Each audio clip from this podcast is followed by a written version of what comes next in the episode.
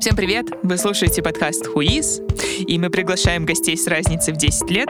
Они, как всегда, представители поколений X, Y и Z. С разных сторон обсуждающие вопросы волнующих молодых людей сегодня. И в этот раз мы говорим про гендерное равенство. В студии ребята, которым 18, 28 и 38 соответственно. У меня, наверное, в 17 лет было, наверное, 100 вопросов, которые бы я не стал обсуждать с девушками. В 20 их осталось 50 вопросов, которые бы я не стал обсуждать с девушками. Как у тебя быстро они уменьшаются. Да, а сейчас что-то кончились вообще. Я вообще против фанатизма в любом его проявлении. Вот э, подобные какие-то акции, которые, ну, так скажем, порождают какой-то отторжение или сжигают какую-то ненависть даже по отношению к мужчинам. А это, мне кажется, неправильно. Если мы за равноправие, то тогда мы не должны ущемлять других. Любой работодатель хочет, чтобы на его предприятии люди работали, а не уходили там просто отдыхать и за это получали деньги. Ему от этого никакой пользы Просто нет. Просто отдыхать, господи, сейчас э, там отдыхать от работы. в обморок упадут. В смысле отдыхать? Это тоже работа. Это огромная работа, воспитать человека.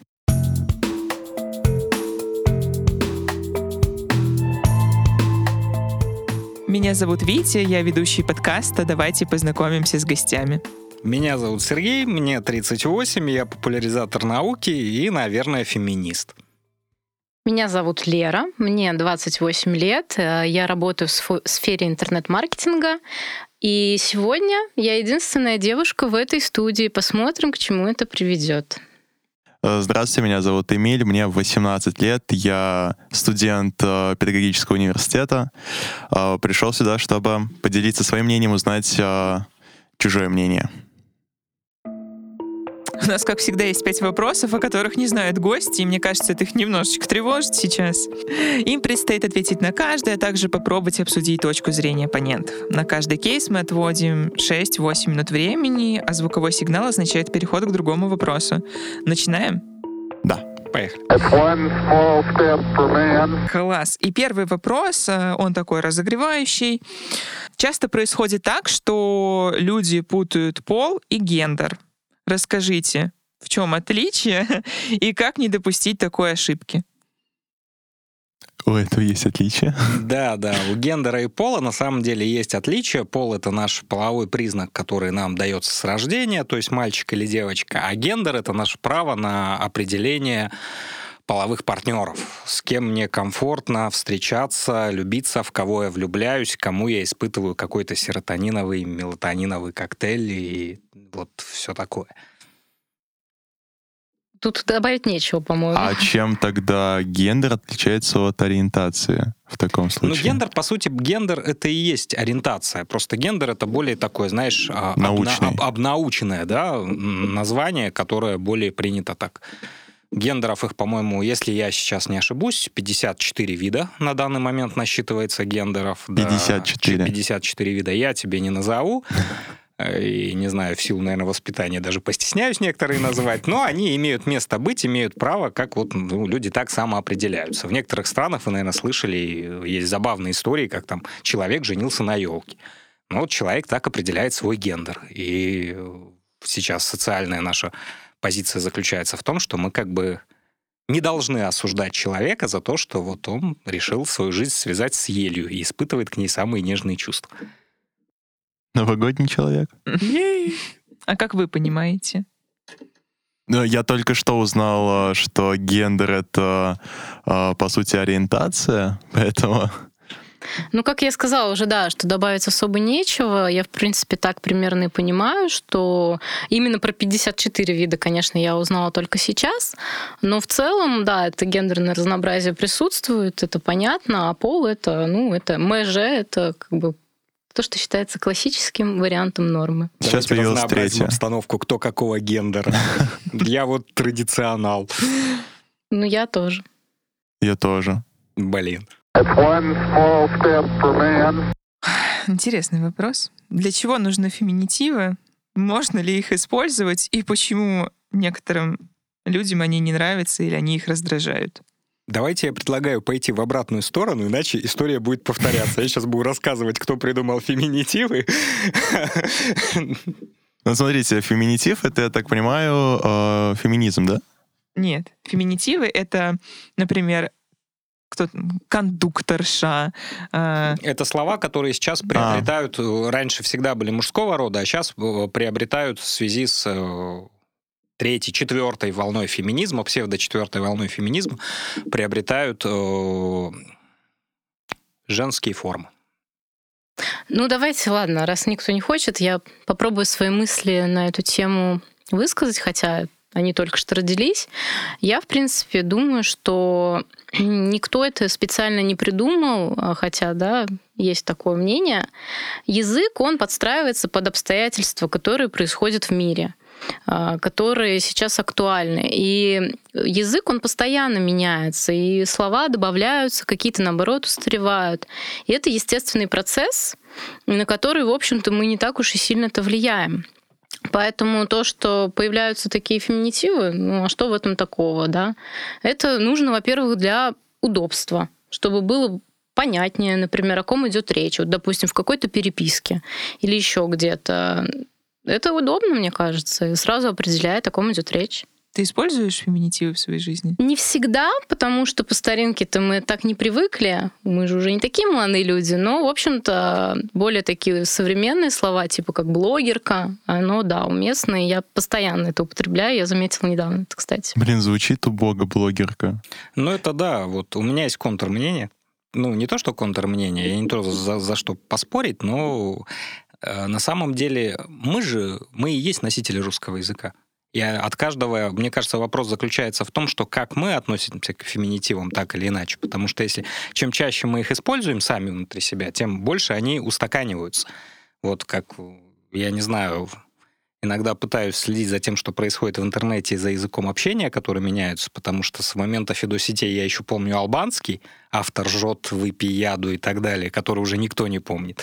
Я недавно выучил слово «кринж», и позавчера узнал, что это уже старое слово. Come on, я его только выучил. Кринж постарел, это серьезно? Да, говорят, что уже все, уже ж... Как только ты его начал употреблять, оно сразу же постарело. Да, оно сразу же постарело. И поэтому мы же на самом деле носители своего языка. И вопрос... э, Я тоже очень часто применяю и употребляю феминитивы, но для меня это вопрос внутренней истории как человеку комфортно. У меня есть много подруг-феминисток, для которых это их принципиальная позиция, потому что они хотят, чтобы в русский язык вошли феминитивы, поэтому их используют. И в общении с ними я подстраиваюсь, принимая их правила игры, чтобы им было ну, максимально комфортно со мной общаться. С человеком, который ну, не приемлет или не употребляет феминитивы, я стараюсь более как бы классические правила русского языка использовать, потому что это все-таки феминитивы, на мой взгляд, это новаторство. Не Но они знаю. же совсем недавно появились просто в русском языке. Я, Совсем скорее всего, недавно. из-за Совсем недавно. своего Ну, в целом, возраста да. не Ну да. встречался с такими людьми пока что. Может быть, еще в дальнейшем, когда это уже перестанет быть э, каким-то э, какой-то необычной вещью, может, и встречу в жизни таких людей. Но пока что, пока что только в школе на уроке русского э, год назад, когда мы изучали эту тему, там учитель говорил, неправильно так говорить. Причем учительница женщина была. Ну, то есть она отрицала эту позицию. Да. Там это а, не по директриса это неправильно. Ну, Ну, смотри, должен быть только директор. Ведь тут же вопрос, на самом деле, это же не правило русского языка. Мгм. То есть, на самом деле, феминитивы, если ну, начинать разбираться и вдаваться в филологию, чего делать сейчас не хочется в рамках подкаста, но феминитивы зачастую, как бы правило русского языка, чаще всего, они отрицают. Что не касается, допустим, вот новых слов иностранных, как блогерка, которые только входят в русский язык и там Мгм. появляются, если брать более там ортодоксальные слова. Поэтому многие учителя и учительницы русского языка выступают против феминитивов, и в этом нет никакой позиции. В этом есть позиция там, защиты русского языка, которую вот они учили в школе, в институте, которые их учили преподавать.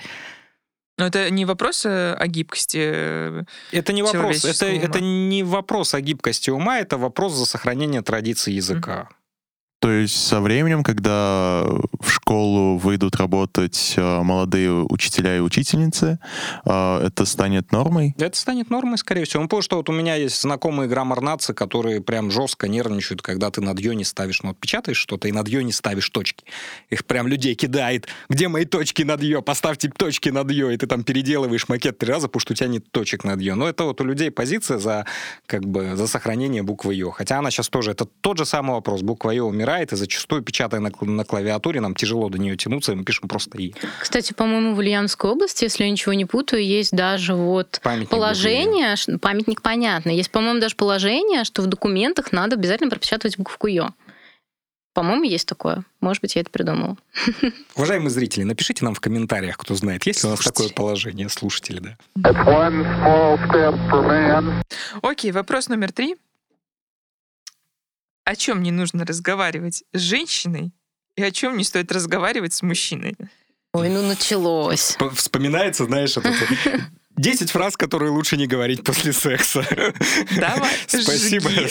Спасибо, я все. Да, обо всем можно, но на самом деле, come on, обо всем можно разговаривать и с мужчиной, и с женщиной. И вот мне кажется, это и есть проявление гендерного неравенства, когда ты так ставишь вопрос. Согласна. О чем? Ну, а какая разница, простите? Мне кажется, все зависит от э, вообще самого человека. То есть э, от его какого-то кругозора. То есть вообще, как можно говорить о поле? Тут зависит только от человека. Вот с каким-то человеком можно там на какую-то тему поговорить, а с каким-то нельзя. Может быть, он на эту тему просто не разбирается, поэтому с ним не поговорить. Но То есть, э, что здесь имеется в виду в контексте именно? В обществе э, все-таки принято различать там разговоры с девушкой и с мужчиной. Ну, Потому что там есть, э, говорят, что вот это неприлично там говорить при девушках. То есть, э, типа, если я начну сейчас с вами тут про критические дни разговаривать, это, конечно же, будет уже неприлично, вы все покраснеете. Я должна, наверное, не, я не покраснею, потому что со мной часто разговаривают. Часто случается. Но вот именно, что чем больше мы такие какие-то, мне кажется, вопросы пытаемся скрыть и не разговаривать, разговаривать на эти темы, то, наверное, это как бы ну, из-за этого возникают проблемы в отношениях, в общении, и вот какие-то стереотипы рождаются. Я так думаю. Люди перестают э, понимать э, даже с теми критическими днями. Э, большой процент э, мужиков просто не понимают, что это такое. И когда им начинаешь объяснять, они такие, а, вот как, вот почему ты себя так ведешь. Поэтому важно говорить обо всем, да. То есть нет каких-то э, рамок? Не, да? ну они как бы есть общественные рамки, но это, мне кажется, вот в наше время, так же, как вот недавно появившиеся феминитивы, так же, как вот политика новой этики секса, mm-hmm. да, это все просто устаревает на данный момент. И сейчас, мне кажется, наоборот, если ты хочешь там, если ты как-то вот гендерное равенство поддерживаешь и так далее, то ты не разделяешь, о чем с кем говорить. Это зависит только от человека, но ни в каком смысле не от его пола. Ну, смотрите, о чем еще можно? Ну, все равно это зависит от э, все-таки интересов людей. Есть, э, например, э, люди, с которыми э, не поговорить о мультиках, о машинах. Ну, это, опять же, да, это взгляды и интересы. То есть, неважно, там, профессор твой женщина или мужчина. Просто она не шарит, кто такие Рика Морти, ты и не будешь об этом Да, разбирается ли твой собеседник э, в тех mm-hmm. вопросах, которые ты знаешь, и разбираешься ли ты в тех вопросах, которые знает там собеседник и э, хочет это поддерживать. У меня, например, э, нет каких-то разграничений э, в разговорах. То есть между как бы людьми своего пола там и между девушками. Да, и девушками. С девушками. А Но... А если... А, а, а, давайте попробуем в обратную сторону. Вот у тебя есть какой-то ряд вопросов, которые бы лично ты с девушкой обсуждать не стал? Ну, вот просто общая тема. А у тебя есть ли ряд вопросов, которые бы ты не стала обсуждать с мужчиной? Просто вот внутренние какие-то вот вопросы. сейчас уже в своем возрасте такого нет. Наверное, раньше, да, когда там в юном каком-то возрасте, что-то бы, наверное, и не стала обсуждать. Но сейчас ну вот я с тобой в этом плане Живя абсолютно особенно согласен. почти 10 лет в браке. Я... У меня, наверное, в 17 лет было, наверное, 100 вопросов, которые бы я не стал обсуждать с девушками. В 20 их осталось 50 вопросов, которые бы я не стал обсуждать с девушками. Как у тебя быстро они уменьшаются. Да, а сейчас что-то кончились вообще. Не знаю, меня, по-моему, ну, вот так тут сходу придумать вопросы. Зависит от э, характера еще человека. Воспримет ли он э, это? И от э, воспитания в семье, от ценностей в семье, которые вкладывались в ребенка с самого детства.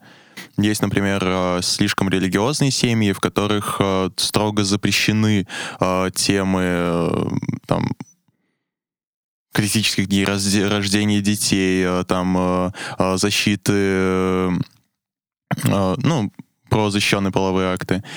И мне кажется, что нельзя в семье запрещать человеку ну, запрещать ребенку об этом общаться. Наоборот, нужно рассказывать, и тогда, может быть, у нас исчезнут те же ВИЧ, СПИД, гепатиты, и люди будут более образованы в некоторых вопросах. Может, это подтолкнет общество к какому-то новому этапу развития. Ну да, я согласен с, то, с тем, что у нас на самом деле и в семьях до сих пор есть табуированность темы вопроса вот сексуального просвещения, особенно сексуального просвещения в семье, потому что если там на уровне школы ровесников это еще как-то вопросы поднимаются, есть там прогрессивные педагоги, которые биологии, допустим, которые mm-hmm. на уроках об этом детям рассказывают, то как бы до сих пор в семье коммуникации на эту тему мне кажется, 80%. И в России есть инициатива вести половое воспитание в школах, э, но мне кажется, это не совсем правильно, потому что э, какая-нибудь женщина или какой-нибудь мужик на весь класс будет рассказывать тему. Во-первых, его воспримут не очень хорошо, и навряд ли он что-то донесет. Ну, вопрос, профи... вопрос профессионализма вопросом профессионализма, но у нас есть школьная программа. Это то, что определяет, что учитель будет сегодня рассказывать. А хочется напомнить, что на государственном уровне в этом году мы с вами решили, что у нас семья — это союз мужчины и женщины. Та-да-та-да-тан! Пиу, гендеры идут нафиг. Стали вы бы с девушкой э, обсуждать э, размер э, своего полового органа? Ну, это вот не Клере больше вопрос. Ну, в том числе, может быть, да, там... Ну, только да. девочка сюрпризом, да? Однозначно, да. Ну, почему нет? Это нормально. Я не понимаю, в чем как бы разница темы про критические дни и темы размера про половой орган. То есть, если ты, опять же, ну, как сказать, если ты доверяешь этому человеку, если ваш разговор выходит как, как бы на это, то ну почему бы и нет? Одно дело, извините, я не помню, кто сказал, что наличие члена не предполагает того, что я везде им буду трясти. Мне кажется, такие вопросы, главное, не на первом свидании обсуждать, а так почему нет? Ну, да, а с другом, я, наверное... вот, ты обсудила этот вопрос? С другом? Да. Ну, Дорогой друг, у меня ну, маленький член. Меня-то бы ничего, наверное, не смутило. Наверное, нет. Ничего бы не смутило. Только я не, немножко сейчас не, не могу представить, в каком контексте мог бы возникнуть такой вопрос. Но это уже другая Легко. история. Абсолютно антинаучная история. А вы знаете, что размер мужского члена определяется по размеру его ладони? Да. Точно, история антинаучная. Еще один, кстати, стереотип да? В этот момент Эльдар посмотрел на ладони. Эмиль. Эмиль, да. А, я все-таки соглашусь с мнением об, эм, о доверии к человеку. Потому что этот человек может э, тебя там послушать, выйти за угол и рассказать кому угодно про, про все, что вы там обсуждали. Пикантные подробности за углом. Да даже не надо за угол выходить, сидеть, будет и в чате писать. Да, может быть, и такой 21 даже отправлять фоточки. Да, такое бывает. Вот мы обсудили. Вопрос номер четыре. Добьемся мы когда-нибудь того, что мы все станем равны? И второй под вопрос. Активная и радикальная борьба за гендерное равенство — это ок или это когда-то придет в нашу жизнь само? Стопе. Стопе, братюни. Нужно Давайте обработать вопросы. А кто сказал, что мы не равны? Когда, в какой момент подкаста мы сейчас определили, что мы не равны? Да не равны. Не равны? Нет. Вот и Могу определили, что мы не равны. Много примеров, почему нет. Равенство — это утопия, я так думаю. А, Даже между мужчинами и женщинами, к сожалению, в некоторых аспектах до сих пор нет равенства. И что говорить да, о других гендерах, которые даже не признают на законодательном уровне. Женщины часто сталкиваются со сложностями только из-за того, что они женщины по ряду причин. Например, в карьерном плане. Для меня, например, в один период времени это была очень острая тема, и мои подруги через это же проходили. Сейчас, слава богу, я от этого не завишу, да и, в принципе, как-то спокойно к этому уже отношусь. Невозможно было устроиться на работу только из-за того, что я являлась молодой девушкой, и при каждом, практически при каждом там собеседовании или звонке от потенциального работодателя заходил вопрос о том, что вы, наверное, там выйдете замуж, забеременеете, ну извините, нам потенциальные декретницы не, не нужны. Потом, когда я вышла замуж, эти вопросы тоже звучали уже. И когда я говорила, да нет, я не собираюсь там в ближайшее время рожать детей, я хочу пока что развиваться в карьерном плане, все равно никто не верил, и были с этим проблемы. А вот у моих подруг, у которых дети уже есть, они тоже сталкиваются с подобной ситуацией. Вообще, кстати, тема декрета, она очень болезненная, потому что ты там на полтора или три года вылетаешь из жизни, а мир тем временем э, идет вперед, и как бы ты не пытался развиваться, все равно что-то ты упускаешь, и тяжело потом восстанавливаться. У мужчин такой проблемы нет. Они идут семимильными шагами, и никаких препятствий, в общем-то, там особо не встречают в этом плане.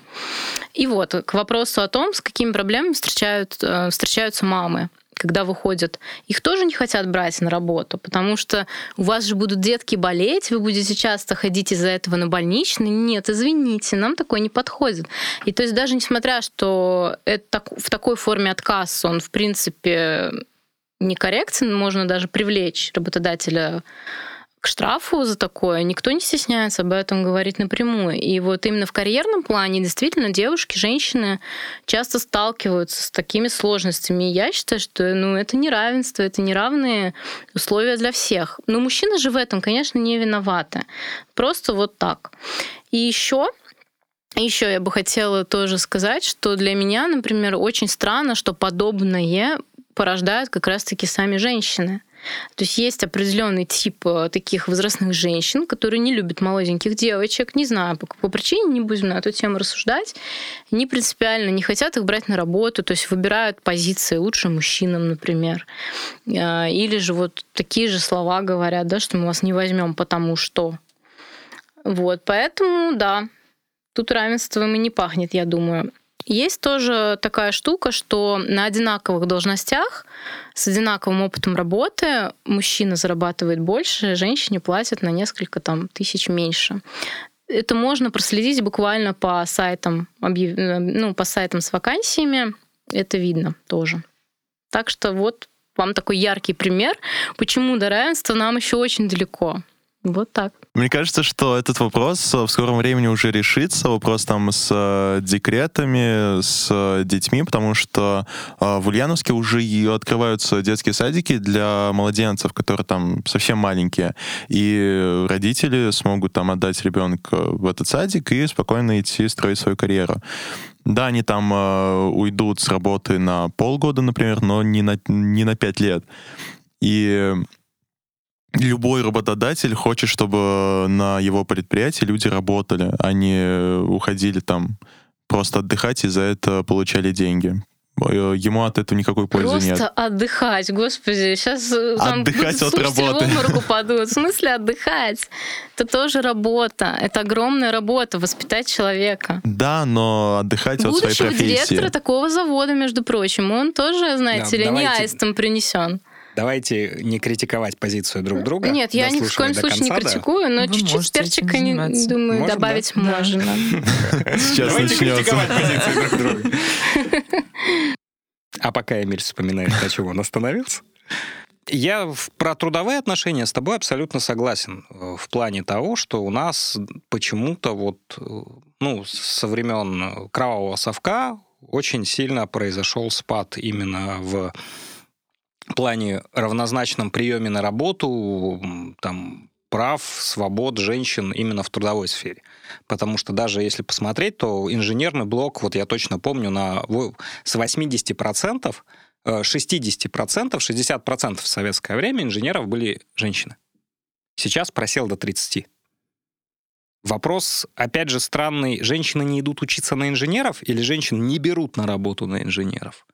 Я, когда готовился к этому подкасту, э, в РБК новости я увидел заметку о том, что 40% э, женщин за последние два года, которые работали инженерами, они просто уволились.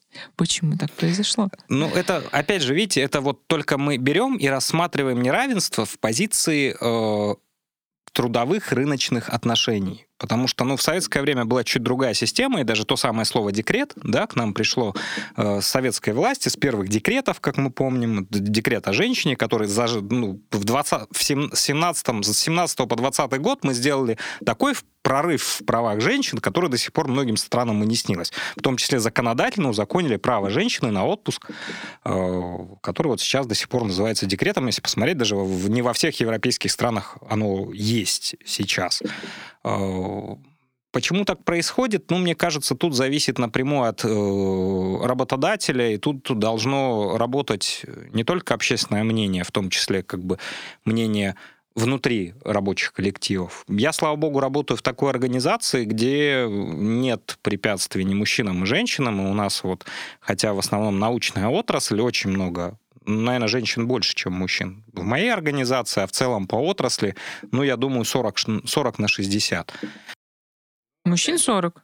Жен, женщин, э, мужчин 60, женщин 40. Но это вопрос к тому, что женщины не идут учиться на физиков-ядерщиков. Не потому, что их бы не брали, а потому, что женщины просто не идут. А у нас как бы, ну, я не сказал бы, что основной косяк, но, грубо говоря, элита нашей отрасли — это физики-ядерщики. Поэтому, мне кажется, позиция того, что тут есть законодательно, если посмотреть, то, конечно, тут э, работодатели не правы. И правы абсолютно те женщины, которые борются за свои права, идут в суды, обращаются в женские организации, которых сейчас целая куча, э, наказывают таких работодателей. И вот это и есть настоящая ну, борьба, потому что наказали одних, наказали вторых, наказали третьих, четвертый подумает, стоит ли мне так поступать. Вот не крашеные подмышки и волосы, это борьба за права женщин, а вот, вот это вот борьба за права женщин. Но мне кажется, что Эмиль абсолютно прав, что мы идем к тому, что потихонечку, потихонечку этого становится все меньше и меньше. Но Опять же, хэштег раньше было лучше. Я как самый старый сегодня в подкасте. Ну, э, кстати, хотела бы добавить от себя лично, что, наверное, наверное, это может быть и неплохо, что вот такие подводные камни, они всплывают сразу. Потому что это тоже некий фильтр э, работодателей. Ты знаешь, что, блин, да этот чувак токсичный и вообще... А тебе надо там работать, да? да? Буду только нервы себе мотать с ним, и все, и спокойненько ищешь другое место. Опять же, сейчас же у нас ну, в большинстве профессий у человека есть возможность выбрать, где работать. У нас есть возможность переобучиться, в том числе за время декрета можно там несколько профессий освоить. Поэтому, мне кажется, милые, уважаемые женщины, подхожи, подходите к, с к своим профессиональным навыкам, и вам не придется бодаться с работодателями. А если вас обижают работодатели, то у нас есть куча правозащитных организаций, которые с удовольствием помогут вам наказать нерадивых. Бесплатная юридическая помощь. Не знаю телефонов, простите, у меня плохая память на цифры. Если вы знаете телефон, напишите в комментариях. Да, если вы знаете телефоны, напишите в комментариях подкаста. Вот тут можно прям прорекламировать. Вопрос к вам. Да, вот э, Сергей ты ответил, что крашеные подмышки и волосы не радикальная борьба.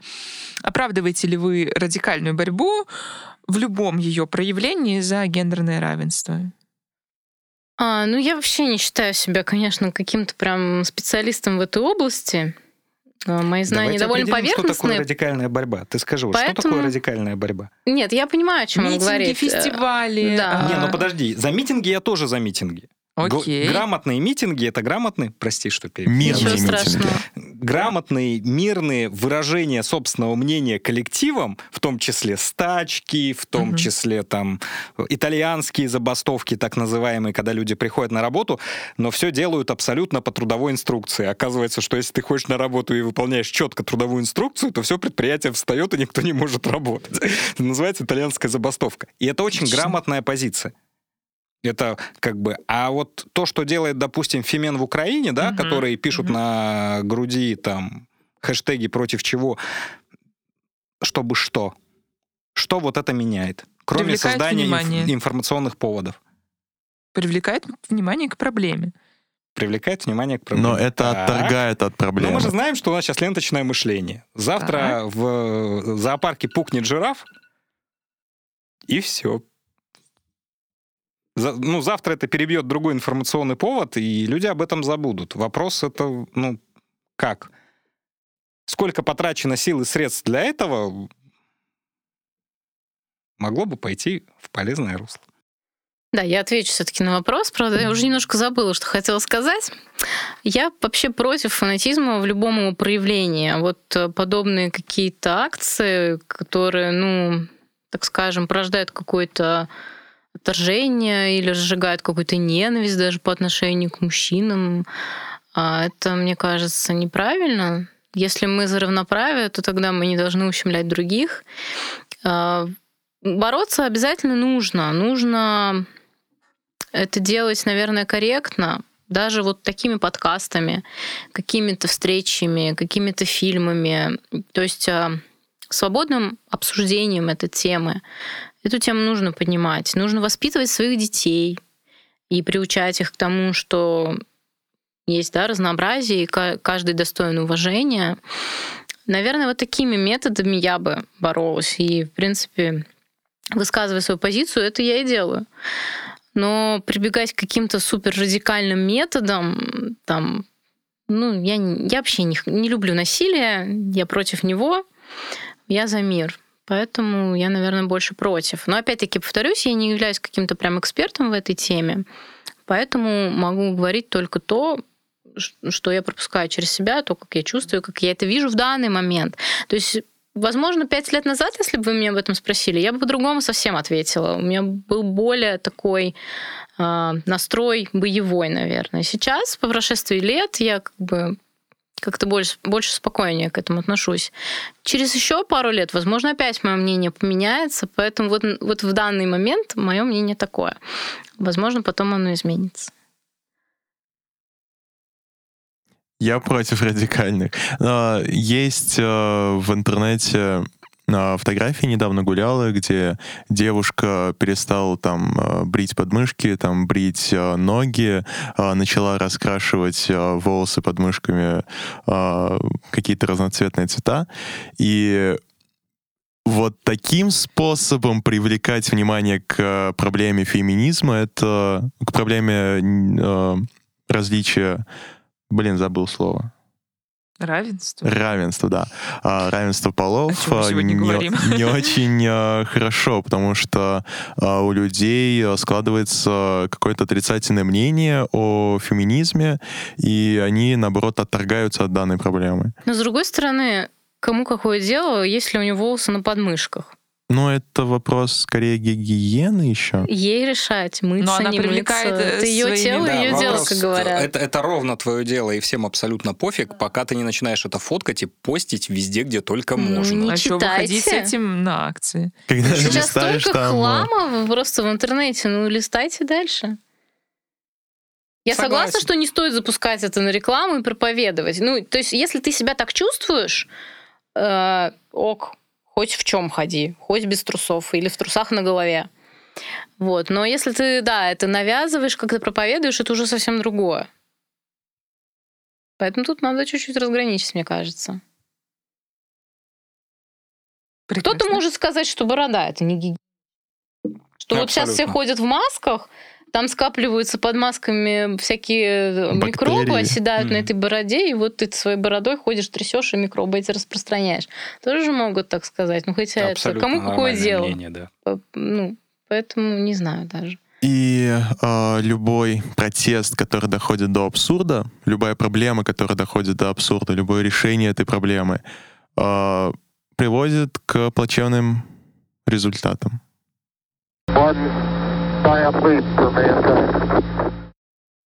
Последний вопрос этого подкаста.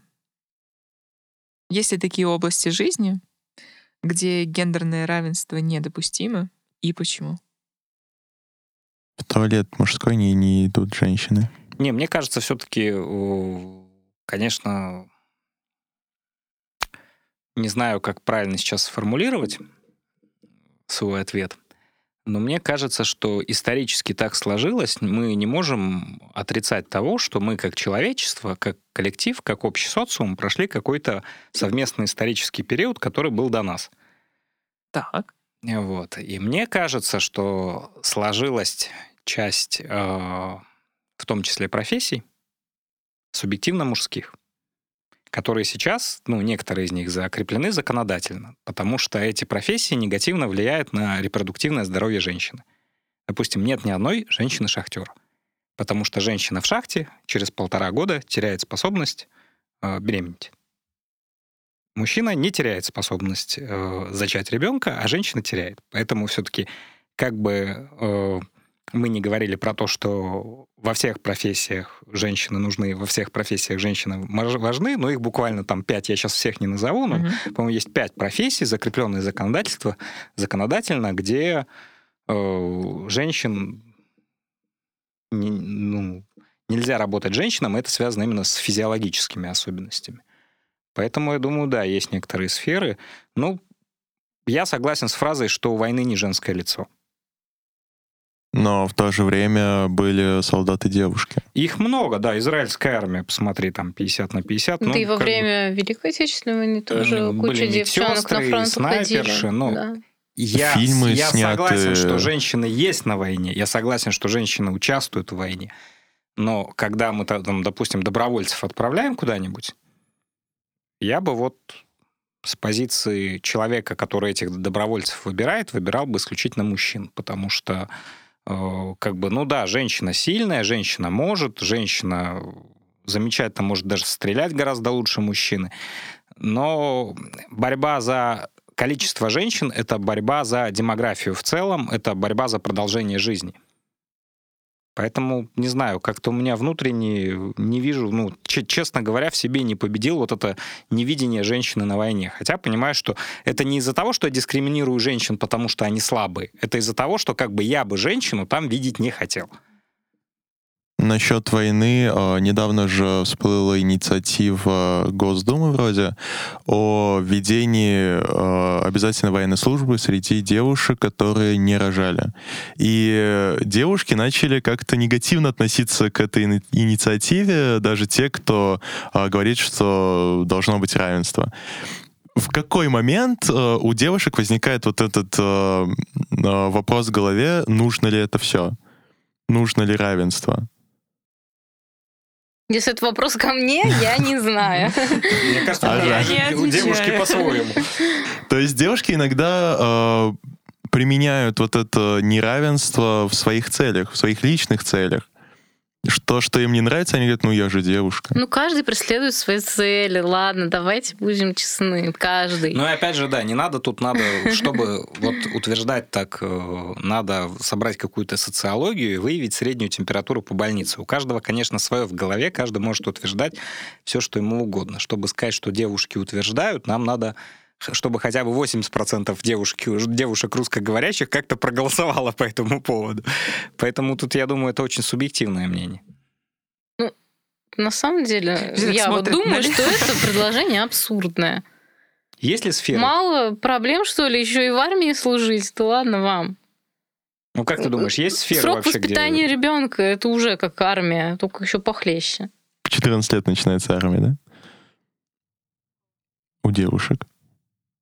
Там по-разному. Границы эти потихонечку, они стираются сейчас. Сейчас даже и возрастные границы стираются. И, мне кажется, и как бы такие тоже. Но тут вопрос еще отношения да, нашего общества. Типа, опять-таки, вот это стереотипное мышление играет роль. Иногда девушки куда-то не идут, потому что это не принято обществом. Или также парни куда-то не идут, потому что это не принято обществом. Ну или там как-то он будет себя неловко чувствовать. В прошлом году я ходил на Северный полюс. Достиг Северного полюса на атомном летоголе 50 лет победы, где старшим помощ... помощником капитана, единственным старшим помощником капитана и будущим капитаном служит девушка. Единственная по всей. России. Единственная во всем мире. А в атомном ледокольном флоте вообще, по-моему, единственная девушка. Если этот... И это такая девушка, извините меня. Это...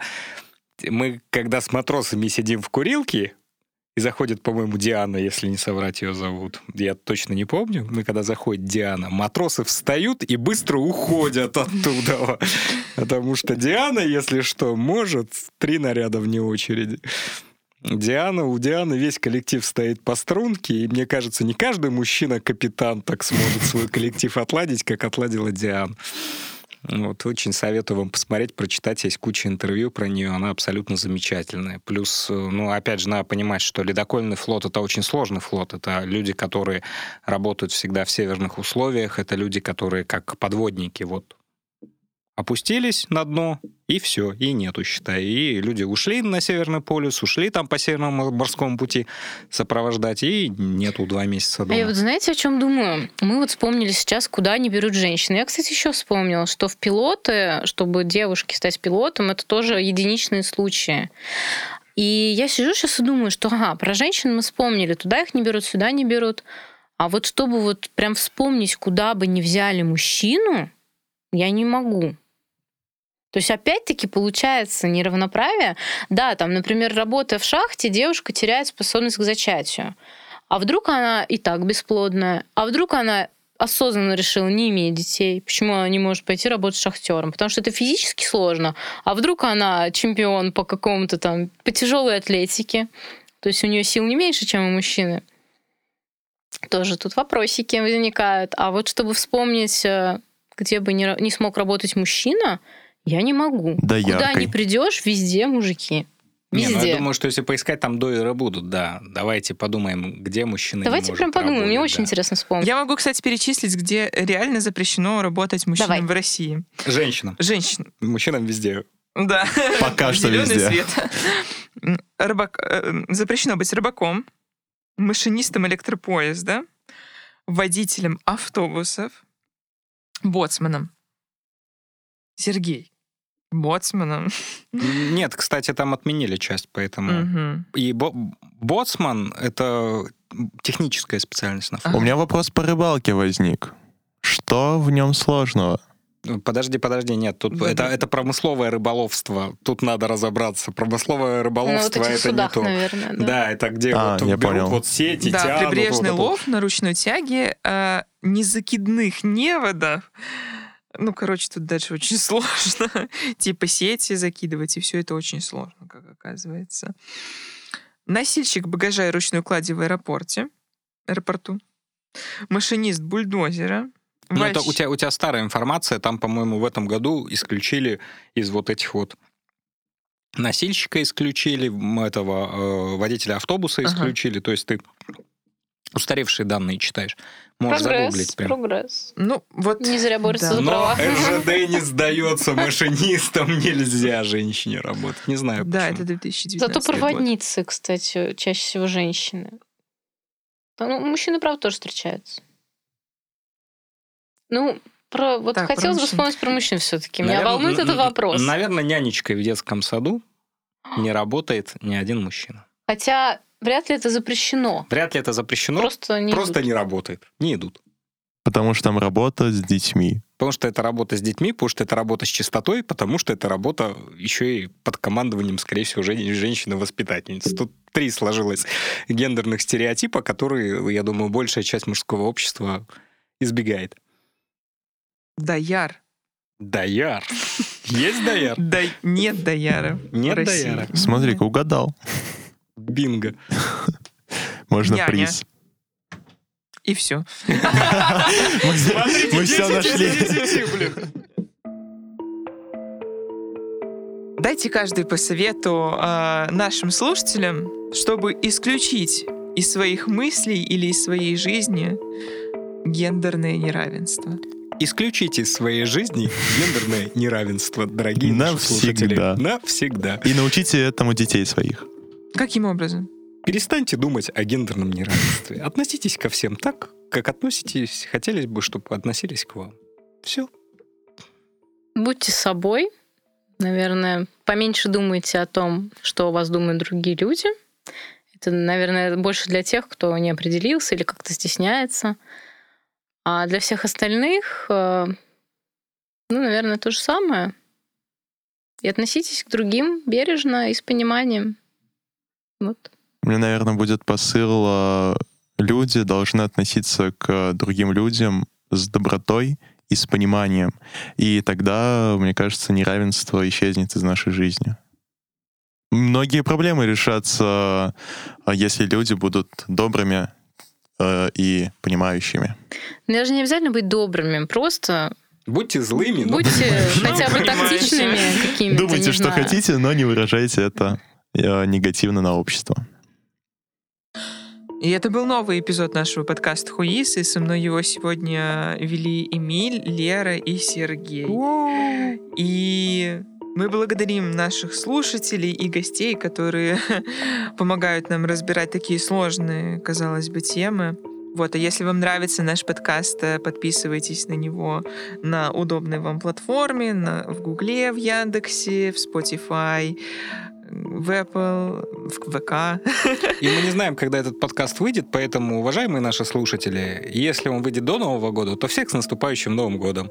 Э, А если так как после, то с прошедшим, да? Если, да, то с новым 21-м, 20-й остался в истории. Ура, товарищи!